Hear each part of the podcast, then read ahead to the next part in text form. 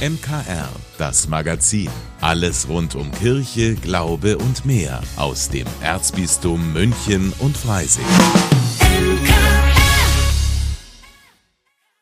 Heute mit Ivo Makota. Sie hören das MKR am Freitag. Schön, dass Sie auch heute wieder mit dabei sind. Ja, morgen ist schon wieder Feiertag. Morgen ist Heilig Drei König.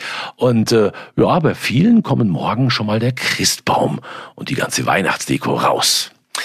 Andere, also speziell jetzt die griechisch-orthodoxen Christen, die freuen sich auf morgen, denn sie sind immer noch am Weihnachten feiern, erklärt Georgios Siomos, Pfarrer in der Allerheiligen Kirche hier bei uns in München. Das Fest der Geburt Christi, was ja eigentlich auch ein Offenbarungsfest ist, und das Fest der Theophanie mit äh, der Taufe Christi am 6. Januar gehören liturgisch-theologisch zusammen und es gibt einen Festzyklus von zwölf Tagen. Deswegen ist tatsächlich der 6. Januar irgendwie auch als Höhepunkt des gesamten Weihnachtsfestes zu sehen. Also steht morgen ein ganz besonderer Tag für die orthodoxen und orthodoxen Griechen an und der wird so gefeiert.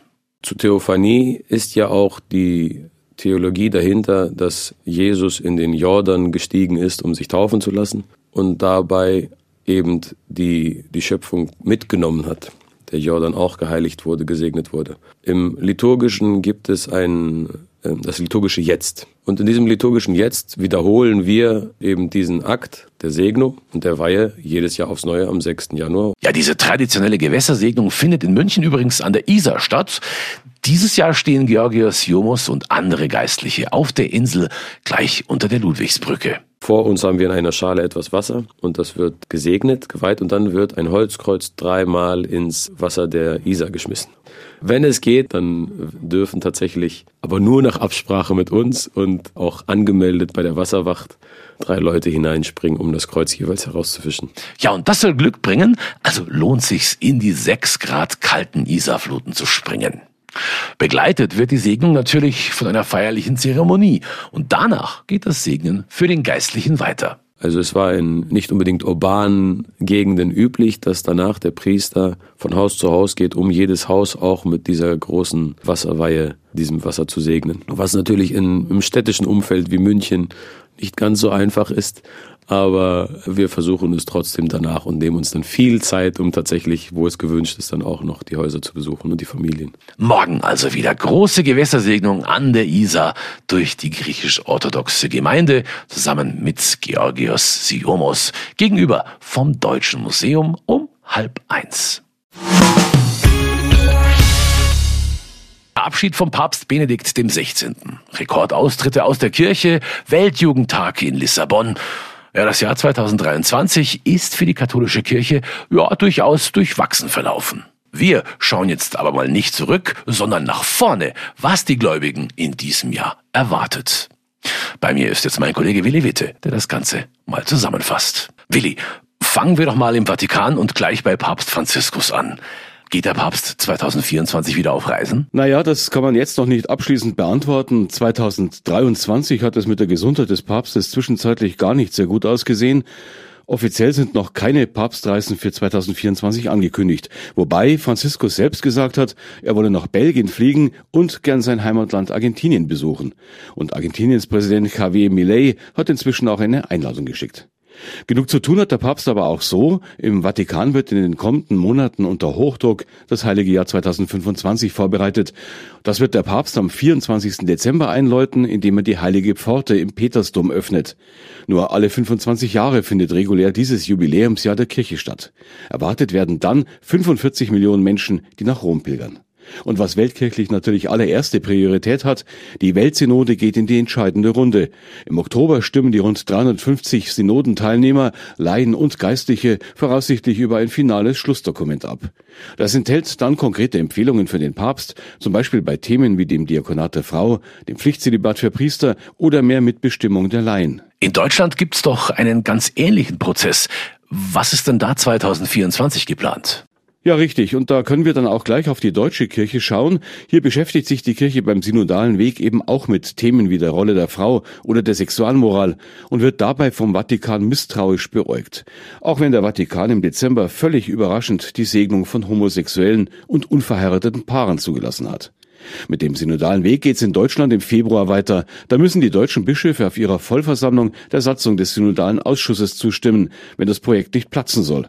Dieser Ausschuss kann dann einen synodalen Rat vorbereiten, der die Beratungen eben fortsetzen soll. Eher in Feierlaune ist die katholische Kirche in Deutschland dann Ende Mai, Anfang Juni. Dann treffen sich die Gläubigen zum Katholikentag in Erfurt. 20.000 Teilnehmer werden erwartet. Es waren schon mal deutlich mehr. Und was besonders zwei Bistümern auf den Nägeln brennt, in Osnabrück und Stuttgart sind nach wie vor die Bischofsstühle unbesetzt. Beide Diözesen haben natürlich große Hoffnungen, dass der Papst das bald ändert. Zu guter Letzt schauen wir doch mal in unser eigenes Erzbistum. Was gibt es denn hier für Planungen? Tja, in einem wichtigen Thema für die Erzdiözese sind wir schon mittendrin. Vor genau 1300 Jahren soll der heilige Korbinian das Bistum gegründet haben und das wollen die Verantwortlichen natürlich auch feiern. Angefangen hat das mit dem Korbiniansfest im November.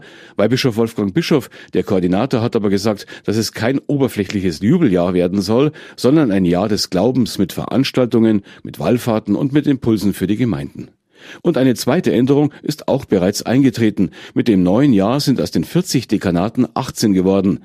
Damit will das Ordinariat die Dekanate, also diese mittlere Ebene zwischen Pfarrei und Bistum stärken. Zum ersten Mal ist dann der Dekan kein Sprecher für die Seelsorger mehr, sondern Dienstvorgesetzter. Was eine spezielle Gruppe von Ehrenamtlichen bei uns im Erzbistum freuen wird, Ende Juli, Anfang August machen sich wieder hunderte junge Menschen aus dem ganzen Erzbistum auf den Weg zur Ministrantenwahlfahrt nach Rom.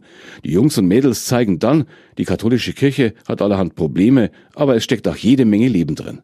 Vielen Dank, Willi, für diese ersten Informationen. 2024 wird also in der katholischen Kirche wieder ein ereignisreiches Jahr. Und siehe, der Stern, den sie hatten aufgehen sehen, zog vor ihnen her bis zu dem Ort, wo das Kind war. Dort blieb er stehen. Ja, was das Matthäusevangelium da beschreibt, ist der Stern von Bethlehem und die Könige oder Weisen aus dem Morgenland. Aber was war das für ein Stern?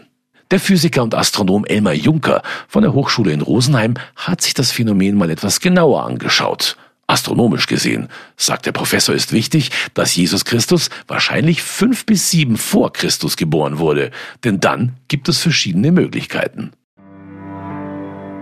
Die Möglichkeit eins, die wir heute auf vielen Weihnachtskarten sehen, ein Komet. Punkt eins, in der Zeit gab es keine hellen Kometen. Hellen Kometen sind immer überliefert worden. Helle Kometen sind auch überliefert worden, weil die traditionell seit Jahrtausenden als Unglücksbringer gesehen wurden. Kometen als Unglücksbringer, das ging schon in Babylon los. Das war bei den Chinesen so.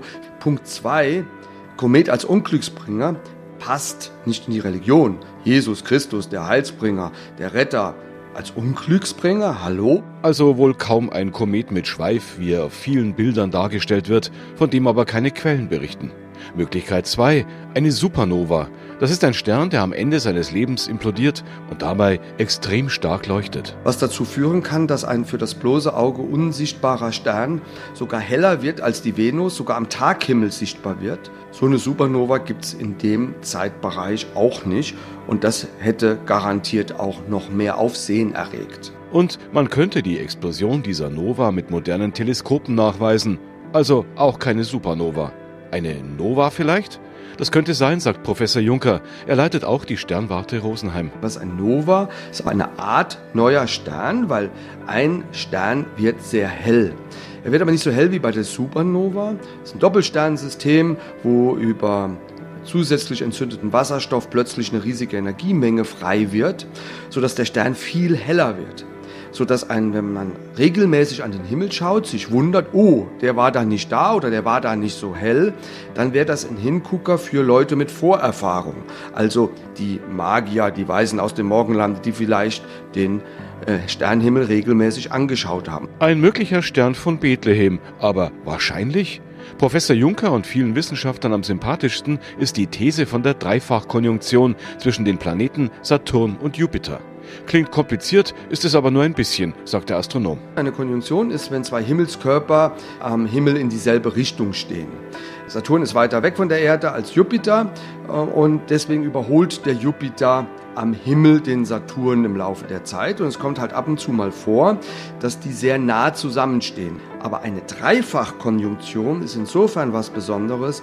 Die taucht dann immer in der sogenannten Oppositionsstellung der Planeten vor, sodass die dreimal aneinander vorbeigehen. Das heißt, die stehen nicht so, dass sie, der eine nähert sich an und überholt den anderen, sondern die machen dann jeweils eine Schleife am Himmel und dann passiert es, dass sie dreimal sich sehr nahe kommen. Und das geht dann über einen längeren Zeitraum, auch über mehrere Wochen. An drei verschiedenen Punkten ein Zusammentreffen von Jupiter und Saturn. Das hätte damals so ausgesehen, als würden die beiden Planeten die Weisen aus dem Morgenland zum Stall von Bethlehem führen.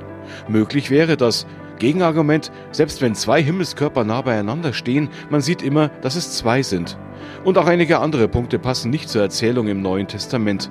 Also hat der Stern von Bethlehem vielleicht nie existiert. Das ist in dieser Zeit durchaus ein realistisches Szenario, dass es einfach nur eine gute Erfindung war, dass es einfach nur Marketing war, um Aufsehen zu erregen. Äh, die Evangelien sind ja ein paar hundert Jahre später geschrieben worden. Also es ist ein realistisches Szenario, dass der Stern von Bethlehem nicht existiert hat, sondern aus Marketinggründen, weil es cool ist, weil es was hergibt, erfunden worden ist. Auch die meisten Theologen halten den Stern von Bethlehem für eine Legende.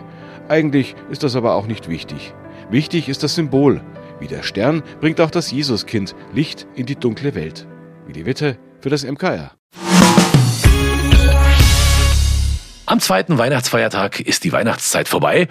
Ich denke mal, ja, das würden jetzt so einige unterschreiben. Andere sagen, die Weihnachtszeit endet am 2. Februar, also an Maria Lichtmess.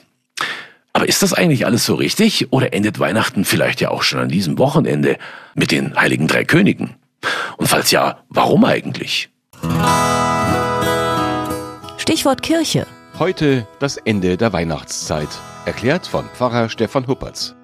Die Weihnachtszeit endet auf gar keinen Fall schon am 27. Dezember, auch wenn dann einige denken, jetzt ist gut, Weihnachtsschmuck weg, Krippe raus, Baum raus.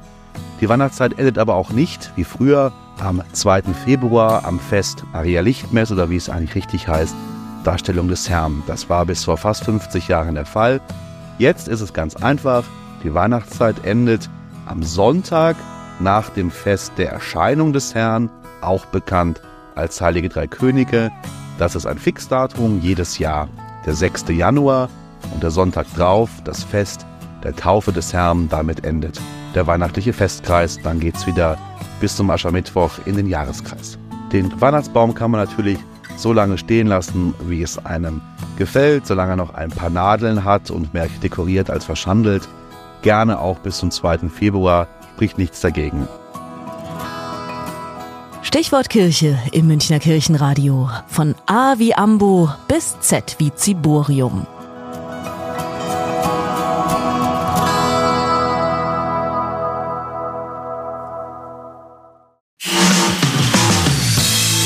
Dank, dass Sie sich unseren Podcast MKR, das Magazin des Münchner Kirchenradios, angehört haben. Wir freuen uns, wenn Sie unseren Podcast abonnieren und in der Podcast-App Ihrer Wahl bewerten. Am liebsten natürlich mit fünf Sternen. Wir haben auch noch viele andere schöne Podcasts. Diese finden Sie unter münchnerkirchenradio.de und überall, wo es Podcasts gibt.